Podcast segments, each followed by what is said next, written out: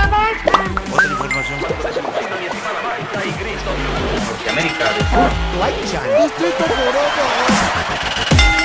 Hola, ¿qué tal amigos? Bienvenidos a Distrito Forever, donde habita la verdad. Yo soy Pepe Forever y hoy vamos a hablar de una de las actrices más icónicas de la historia, uno de los sex symbols más importantes de las épocas de los 40s y 50. María Félix. La actriz originaria de Sonora tuvo varios sobrenombres como la Doña, que se ganó gracias a su papel de la película Doña Bárbara. También se le conoció como María Bonita gracias esto a la canción del mismo nombre que fue regalo del señor Agustín Lara.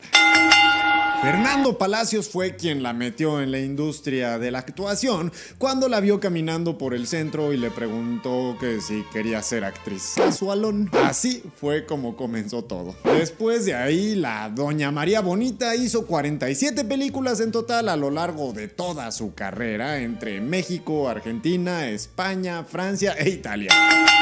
María Félix tuvo 15 hermanos, pero pues no se llevaba tan bien con todos ellos, solo se llevaba muy bien con su hermano Pablo y de hecho existe un rumor por ahí que dice que se llevaba tan bien con su brother que la familia sospechó de su relación y mandó a este muchachón a una escuela militar para separarlos. Doña María Félix se casó varias veces, primero con Enrique Álvarez, con quien tuvo su único hijo. El matrimonio duró siete años. Poco tiempo después se casó con Agustín Lara en 1945 y se separó dos años después. Su siguiente esposo fue Jorge Negrete, con quien duró un año. Su último matrimonio fue con Alex Berger, un banquero suizo con quien estuvo casada 18 años hasta que el empresario murió. María Félix ahora es un hombre conocido en lados, pero aunque no lo creas, cuando empezó en la industria quisieron cambiarle el nombre con ocurrencias todas pendejas como Diana del Mar, pero como esta señora era necia como ella sola, decidió quedarse con su nombre original y al parecer resultó ser una muy buena decisión.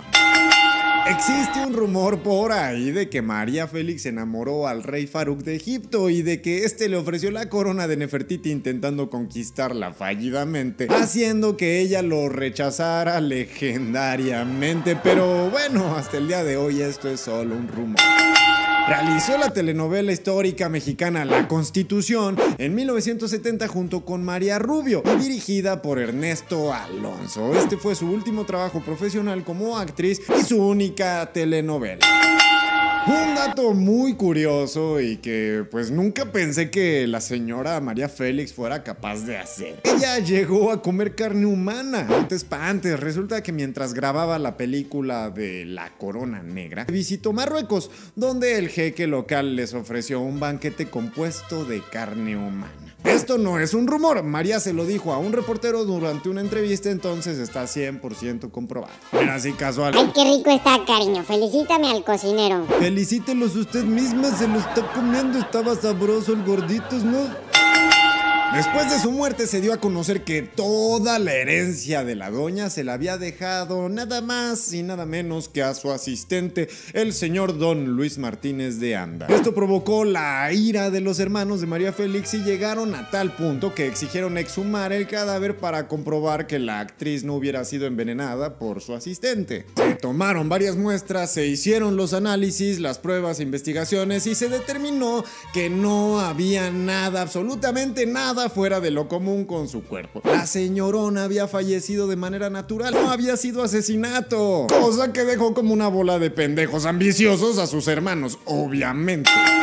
Aunque a la doña le ofrecieron varios papeles en Hollywood, ella rechazó la mayoría o no pudo ir por estar grabando otras películas. Siempre decía, ay, me quieren dar papeles de Huehuenche o de India y a mí no, no, no me da la gana ir en ese plan. Ella conoció a varios pintores, de hecho era super brother, super amiga de Diego Rivera, de Frida Kahlo y hasta posó para estas dos grandes personalidades del arte mexicano, aunque a María Félix ni le gustaban sus pinturas.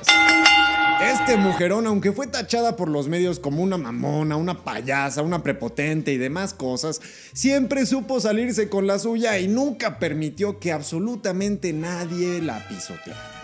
Ella es un gran ejemplo muy claro de lo que significa tener un carácter lo suficientemente fuerte para no dejar que nadie pase por encima de ti. Aunque falleció en el 2002, siempre será recordada y yo pienso que nunca habrá una actriz mexicana que pueda llegarle a los talones en talento y por supuesto en relevancia histórica que tuvo la señora María.